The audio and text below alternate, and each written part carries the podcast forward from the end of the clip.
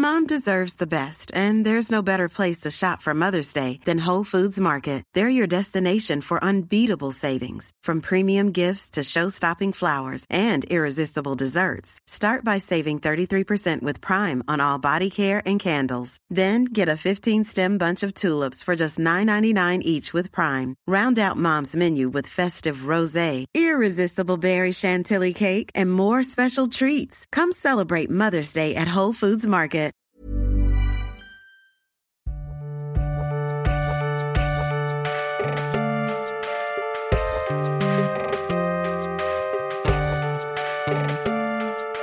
Salut, c'est Thomas Rozek. Passé 30 ans, on entre très clairement dans une zone à risque. On se retrouve à nager dans un désagréable entre-deux, on est encore perçu par une bonne partie de nos aînés comme étant des gamins qui ne savent rien de la vie, et déjà comme des ancêtres un peu à la masse par les plus jeunes. C'est l'âge des premiers coups de vieux, par exemple, quand vos petits-neveux tentent de vous expliquer leur passion dévorante pour le jeu vidéo Fortnite, passion d'ailleurs de plus en plus communément partagée vu le succès délirant du jeu qui est entré dans une nouvelle phase et affiche des ambitions clairement sportives. À la fin du mois de juillet se tiendra en effet à New York la première Coupe du Monde de Fortnite, avec pas mal de Français en lice, l'occasion de se pencher à la fois sur le phénomène culturel qui est devenu le jeu et sur ce qu'il peut apporter à l'univers grandissant de l'e-sport qui par ailleurs regarde avec circonspection ce nouvel arrivé. Ce sera notre épisode du jour. Bienvenue dans Programme B.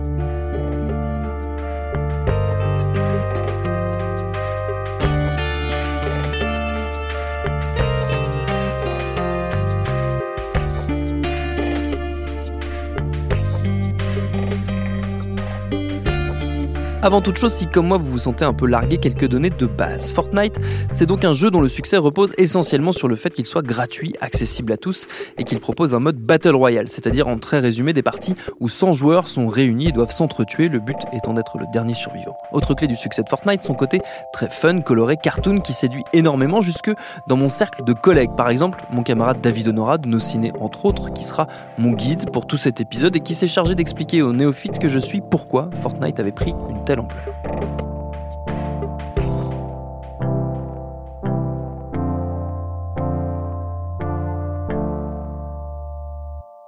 Au-delà du jeu, très vite, en fait, le Fortnite est devenu un phénomène culturel Ouais.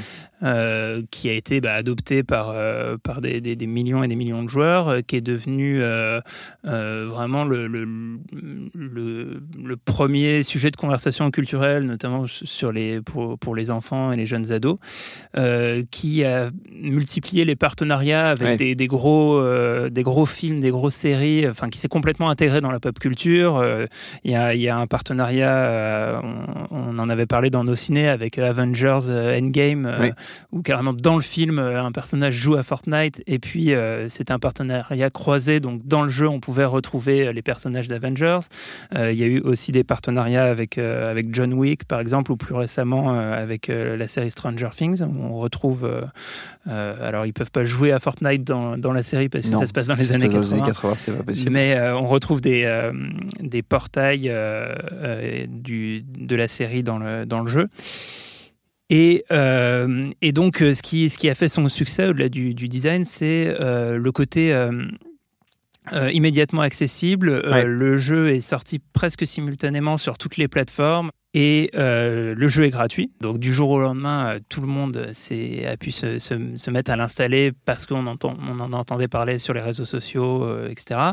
Et en fait, euh, on peut se dire, bah, comme c'est gratuit, qu'est-ce qui, comment ils fonctionnent, quel est leur, leur, leur modèle économique. Et en fait, euh, le, le principe, c'est que euh, on peut jouer euh, gratuitement. Il y a, il y a- ça ne sert à rien de, de payer euh, pour améliorer son, son, son gameplay ou son niveau de jeu.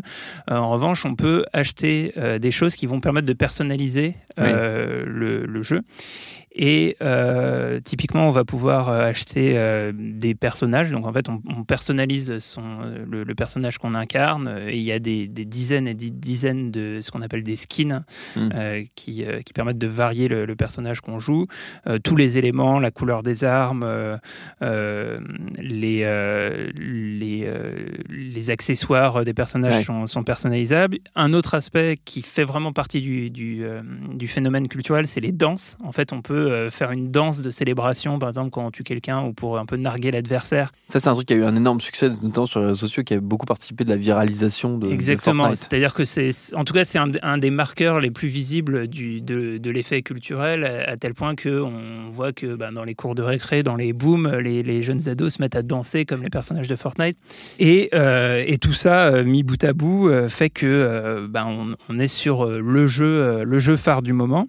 Et du coup, moi, ma question, c'est comment est-ce qu'ils font pour pour maintenir cette, espèce de position dominante Comment est-ce qu'ils font pour continuer à la fois de gagner des nouveaux abonnés et de conserver ceux qu'ils ont, ceux qu'ils ont déjà, euh, le nombre, conserver le très nombreux joueurs qu'ils ont déjà? Ouais, alors clairement, bah, le, but c'est euh, d'occuper en permanence le terrain, de créer de la nouveauté euh, un maximum, de, travailler tout le storytelling autour du jeu et de faire en sorte, clairement, on parlait du fait que, les, les, jeunes se mettent à, danser dans les cours de récré, ça fait clairement partie de la logique d'entretenir euh, en permanence, euh, d'être au centre de tous les sujets de conversation. Et, euh, ça, Epic Games le, fait très bien, notamment en, en, mettant très souvent le, jeu à jour. le, jeu est construit sur un principe de saison. qui surviennent tous les 2-3 mois. Mmh. Et en fait, chaque saison permet d'impacter euh, la carte de l'île qui va, qui va changer euh, au fur et à mesure. Elle est euh, en plus impactée de manière un petit peu narrative, donc il va y avoir des événements, une chute de météorites, un, volcan qui explose, des, aliens qui débarquent, des choses comme ça qui vont impacter le terrain et créer des nouvelles zones, etc.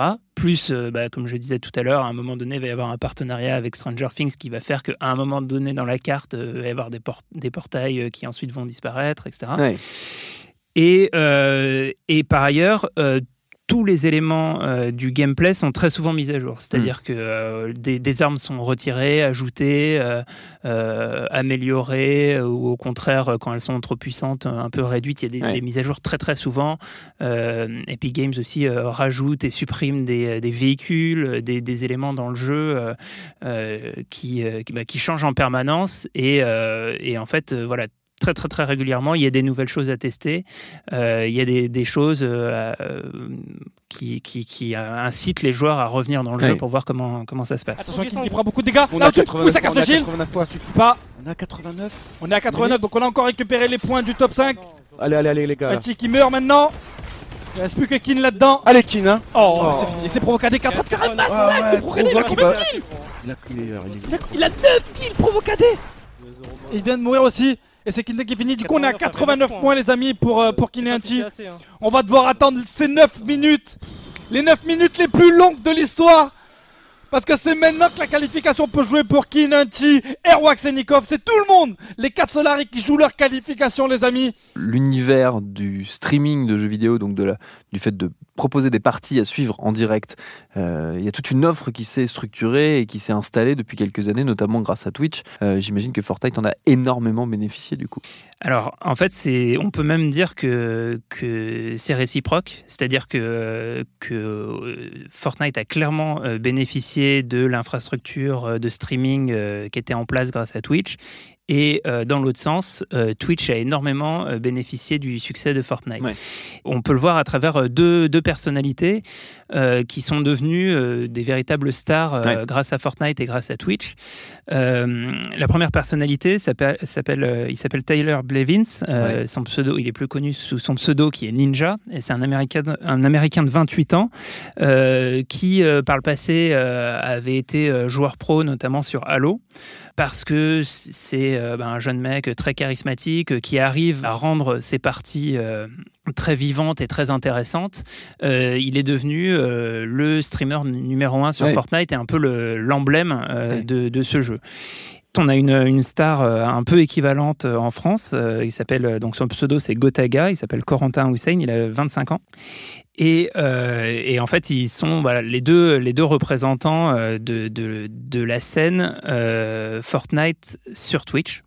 Et pour donner en fait une idée euh, du, niveau compétitif euh, qui, qui, atteint cette Coupe du Monde, euh, qui vient d'organiser sur 10 semaines des qualifications pour cet événement donc, qui aura lieu du 26 au 28 juillet à New York, ben, ni Gotaga ni Ninja n'ont réussi à se qualifier. Moi, de ce que j'ai compris de l'univers de, de l'e-sport, c'est que c'était pas forcément hyper bien perçu par tout le monde le fait que Fortnite soit prennent cette voie de, de compétition, de sport, enfin de, de, ce côté sportif, justement parce que pas mal d'observateurs ou d'e-sportifs considèrent que c'est pas vraiment de l'e-sport Fortnite. Mais alors pourquoi? Alors. En fait, toute la question qui se pose avec le e-sport, c'est qu'il faut que le jeu soit aussi juste que possible pour oui. faire en sorte que c'est vraiment le talent euh, ou la stratégie des joueurs qui soit récompensé. Et, euh, et en fait, Fortnite, euh, Fortnite pose pas mal de, de, de questions. Euh, alors, il y, y, a un premier truc qui est critiqué euh, concernant Fortnite, c'est la question de la méta. Mmh. Euh, la méta, c'est en fait l'ensemble des, des, stratégies et des pratiques qu'on peut avoir dans le jeu quand on joue à très haut niveau, qui qui sont pas liées directement aux règles explicites du jeu, mais qui deviennent en fait le, le, le mode de jeu quand on joue à très haut niveau. Et en fait, un des problèmes avec Fortnite pour le moment, c'est que la méta peut avoir tendance à changer très souvent à cause des mises à jour régulières dont, je parlais. Et du coup, ça peut favoriser certains par rapport à d'autres et ça pose des questions d'équité. Euh, L'autre aspect, c'est ce qu'on appelle la, ce que les joueurs appellent la RNG, c'est en gros le, caractère aléatoire du jeu euh, et qui est jugé par beaucoup trop importante. Euh, en, en, la, la, RNG, euh, on va la retrouver notamment dans, euh, bah, comme on est parachuté sur l'île, en fonction de l'endroit où on tombe et des coffres qu'on ouvre ou euh, des, des, armes qu'on trouve sur le sol, on peut vite être handicapé en fonction de ce qu'on trouve dans le jeu et, et ça, ça c'est un aspect aléatoire avec lequel il faut composer. Euh, mais en même temps, bah, cette RNG, elle est présente dans, dans, dans la plupart des, des jeux euh, compétitifs. Donc, euh, donc voilà, mais elle est jugée un peu trop importante sur, sur Fortnite. Et puis, l'autre aspect qui, qui là est plus évidemment problématique pour Epic Games, c'est le risque de bug ou de lag ou de saturation de serveur pendant les parties. Je pense que le, le, le cauchemar pour Epic Games, c'est que pendant la Coupe du Monde, il y a des, des bugs, euh, ouais. voilà, des, des, choses qui euh, semblent évidemment des, des défauts du jeu. Euh, donc, donc tous ces aspects font que, que le, le, le, côté e-sportif est un, un peu dé déconsidéré par une partie de la communauté, et en même temps, euh, pour plein d'autres aspects. D'abord parce que le jeu est extrêmement euh, spectaculaire à regarder d'un point de vue, enfin, à un niveau professionnel. Euh, du fait que euh, les audiences sont considérables, que les dotations sont considérables, euh, c'est devenu clairement un des, un, des, jeux incontournables de la scène e-sport.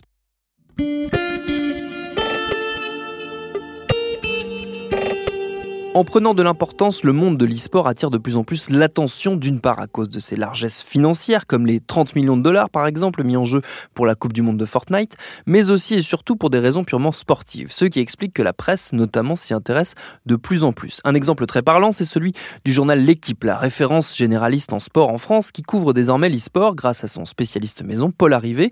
Paul est venu nous voir avec David et on a pu lui demander comment il percevait l'arrivée de Fortnite dans cet univers qu'il connaît par cœur c'est enfin c'est hyper intéressant parce que le jeu a quand même beaucoup évolué. Au début, on, on, enfin ça tournait quand même vachement autour des Gotaga, des ninjas, donc c'était plus des streamers que des joueurs pros, plus mmh. des influenceurs que des que des e-sportifs.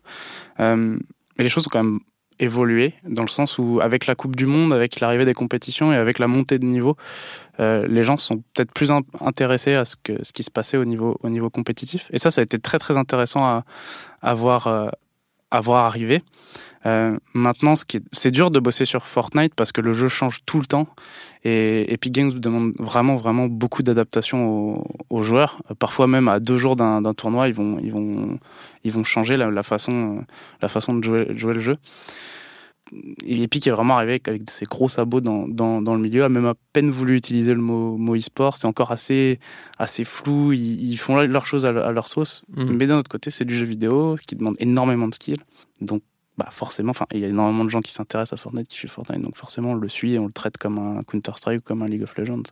Est-ce que justement, euh, l'arrivée de Fortnite euh, dans, dans, le domaine du e-sport, ça signe aussi le, un glissement petit à petit de, de, ces pratiques sportives qui pour l'instant sont euh, minoritaires on va dire, vers le grand public de plus en plus euh, Oui, un peu, parce que justement Fortnite est connu par, euh, par le grand public. Maintenant, je ne sais pas à quel point le grand public enfin, suit la compétition. C'est très dur à, définir. Je, moi, je pense que ça a ramené beaucoup de monde à suivre l'e-sport, mais sur, même sur Twitch en, en général. Mais c'est hyper dur à quantifier en fait. Mm. Et je pense que, mais de toute façon c'est vrai pour, pour tous les jeux, il y a beaucoup plus de gens qui jouent à Fortnite sans s'intéresser à ce qui se passe euh, à ce qui se passe autour au niveau de l'e-sport.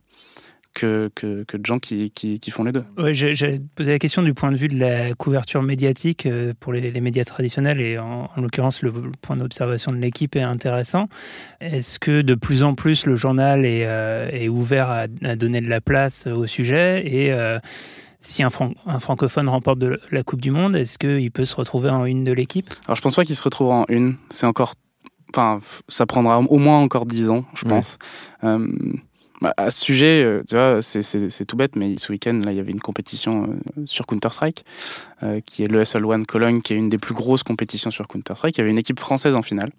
Et la compétition avait lieu dans une salle de 15 000 personnes qui était pleine, et qui était pleine vendredi, qui était pleine samedi, qui était pleine dimanche. Donc un jeu qui a ramené 15 000 personnes pendant trois jours personne n'a personne a parlé de ça. nous aussi, sur le site, euh, il y a d'autres médias spécialisés dans les jeux vidéo, un peu dans l'e-sport, qui en ont parlé, mais dans les médias grand public, absolument personne n'a parlé de, mm. de, ça, alors que les mecs étaient en finale devant 15 000 personnes, il y avait peut-être un million de personnes qui regardaient en, en ligne. Donc, je pense que ça arrivera pas tout de suite. Euh, oui, les gens sont à l'équipe plus enclins à, s'intéresser à l'e-sport. Euh, de toute façon, ils ont bien compris qu'il y avait un public et que ça intéressait des gens jeunes. Donc, euh, bah, forcément, on, a envie de capter cette audience. D'autant plus que, d'un point de vue personnel, je pense que l'équipe est le média le plus adapté à, suivre de l'e-sport parce que le traitement est le même en fait. Vraiment, on peut débattre des heures sur est-ce que c'est un sport ou pas, mais la façon de traiter la discipline est, est, la même. Et est-ce que justement vous, vous arrivez à le mesurer, vous, cette, euh, du côté de l'équipe, cette, euh, cet afflux de nouveaux, euh, potentiellement, de nouveaux lecteurs, d'un nouveau public qui s'intéresse, qui du coup va s'intéresser au journal parce qu'il est venu pour les articles e-sport et va rester pour lire le reste et découvrir le, découvrir le journal? C'est difficile, il y a des chiffres, hein, forcément. On a le nombre de, de, vues sur les articles, sur les vidéos qu'on va produire aussi, mais c'est surtout sur les réseaux sociaux où, où c'est hyper facile à quantifier. Dès qu'on va, quasiment dès qu'on va sortir un article e-sport, qu'on va le partager sur Twitter, ça va être l'article le plus, le plus retweeté et liké de la, la journée. Des fois devant des infos PSG euh, Cristiano Ronaldo, Messi, Neymar. Et ça, c'est quelque chose qui passe pas inaperçu, euh, hmm. euh, enfin forcément quoi, parce qu'on se rend compte que bah, on touche un public, on touche un public comme ça. Après, c'est difficile de le faire venir parce que c'est des, c'est des faire venir régulièrement, on va dire, parce que ils ont des, ils consomment l'information différemment ces, hmm. ces, ces, ces jeunes-là. Et c'est, faut trouver, faut trouver d'autres, d'autres axes, d'autres façons de leur raconter les, les histoires qu'on racontait peut-être et qu'on raconte encore aujourd'hui sur le sport, plus par l'écrit. Euh, donc voilà, c'est pour ça qu'on essaye de faire. Moi, j'essaye de pousser un peu pour qu'on fasse plus de vidéos, qu'on se, qu'on se mette sur Twitch, euh, qu'on voilà, qu'on embrasse un peu YouTube, etc. Il y, a une, oui, il y a une évolution à trouver dans la manière de raconter le sport de manière générale pour toucher ce, ce nouveau public? Le sport de manière générale, je sais pas. Euh, mais pour l'e-sport, oui, c'est évident. on ne peut pas se contenter de, de faire un retour sur une compétition, même une minute avant.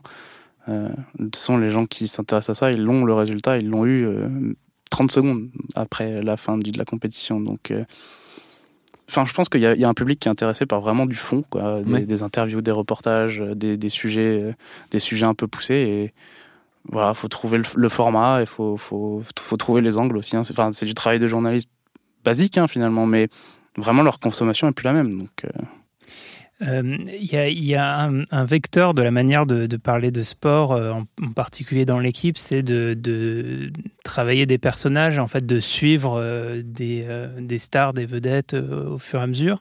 Est-ce que sur l'e-sport en général et sur Fortnite en particulier, les les durées de carrière sont suffisamment longues en fait pour, euh, pour avoir justement des personnages qu'on suit et qu'on voit évoluer. Sur Fortnite, c'est dur à dire parce que le jeu est trop jeune. Il euh, y a des histoires à raconter, hein. forcément. Un, Airwax, par exemple, euh, qui va jouer avec Solari, est un ancien pro de League of Legends. Il a, entre League of Legends et Fortnite, il a été pro sur le poker. Donc forcément, il y a, il y a des portraits comme ça, des, des, personnages qui sont hyper intéressants à suivre et, et, dont les histoires sont, sont faciles à raconter en fait finalement. Pour le suivi, c'est difficile parce que bah encore une fois, c'est, trop le, le, temps de, vie de Fortnite pour l'instant est trop court.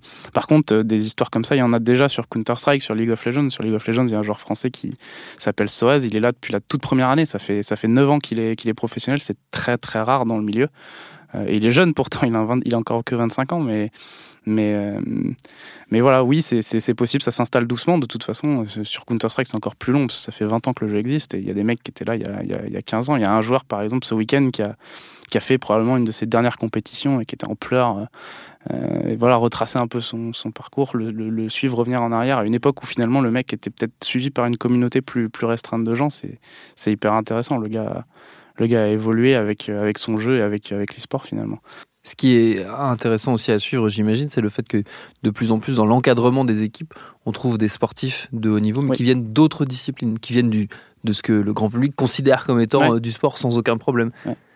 L'exemple le plus parlant, c'est au Danemark où, où une équipe Counter-Strike qui s'appelle Astralis euh, est, est encadrée. Le directeur sportif, c'est Casper Witt, qui est un ancien gardien de handball de l'équipe nationale du Danemark et qui est vraiment une, une légende, j'exagère à peine, au, Danemark. Quoi. Hmm. Et donc forcément, à partir du moment où ce mec-là se dit aux gens, bah ouais, moi je suis directeur sportif de cette équipe et l'e-sport, je considère ça comme, euh, comme une discipline, comme un sport, bah forcément, il y a, ça, ça, hop, ça, ça, switch dans la tête des gens qui disent ah, ok, si lui le dit, peut-être que je vais m'y intéresser un peu plus.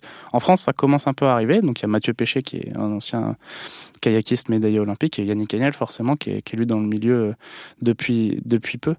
Mais, mais on n'a pas. Enfin, Yannick Agnel, c'est une, une, figure, mais c'est pas, pas une légende euh, hmm. comme, comme a pu l'être Casper Witt qui a eu une très très longue carrière. Il s'est arrêté à 35, 36 ans. Si aujourd'hui, euh, un Thierry Meyer qui vient d'arrêter sa carrière disait Ok, moi je veux devenir directeur sportif de Vitality, je pense que ça, ça changerait pas mal de choses dans la tête perception. des gens. Déjà, rien que le fait que Vitality s'installe au Stade de France, qui est hyper anecdotique en vrai, parce qu'ils vont aller dans les coursives et ils vont avoir leur. Alors, symboliquement, c'est fort, hein, il y a pas de.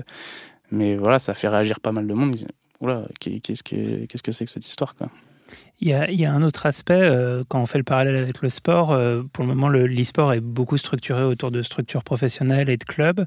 Euh, il commence à y avoir des, exemples, il y a notamment eu à FIFA une compétition par nation.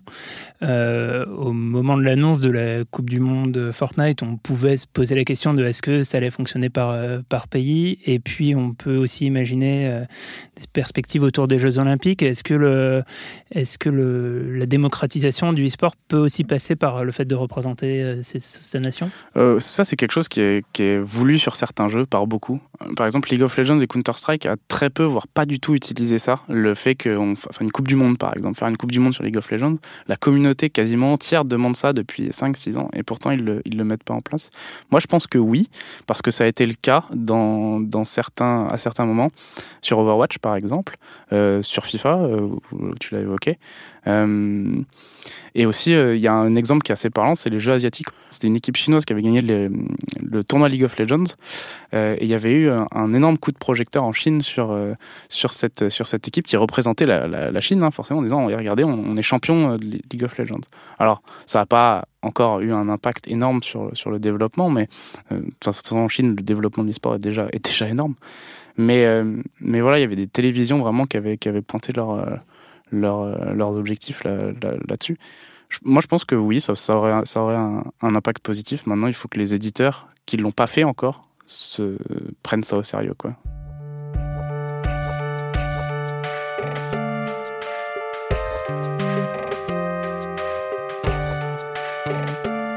Alors verra-t-on bientôt une équipe de France d'e-sport au JO C'est pas encore prévu, mais bon, Paris 2024 a bien choisi le breakdance comme nouveauté ajoutée au jeu, donc tout est possible. Merci à Paul Arrivé pour ses réponses et à mon camarade David Honora d'avoir piloté avec moi cet épisode de Programme B qui, comme vous le savez, est un podcast de Binge Audio préparé par Lauren Bess et réalisé par Vincent Hiver. Abonnez-vous sur votre appli de podcast préféré pour ne manquer aucun de nos épisodes, Facebook et Twitter si vous voulez nous parler, et à demain pour un nouvel épisode.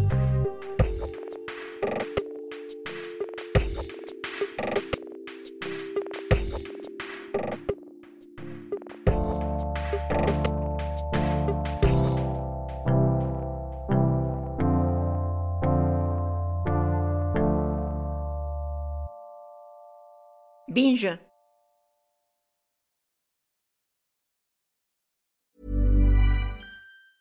Hey, it's Paige DeSorbo from Giggly Squad. High quality fashion without the price tag. Say hello to Quince. I'm snagging high-end essentials like cozy cashmere sweaters, sleek leather jackets, fine jewelry, and so much more. With Quince being 50 to 80% less than similar brands. And they partner with factories that prioritize safe, ethical, and responsible manufacturing. I love that. Luxury quality within reach. Go to quince.com slash style to get free shipping and 365 day returns on your next order. Quince.com slash style.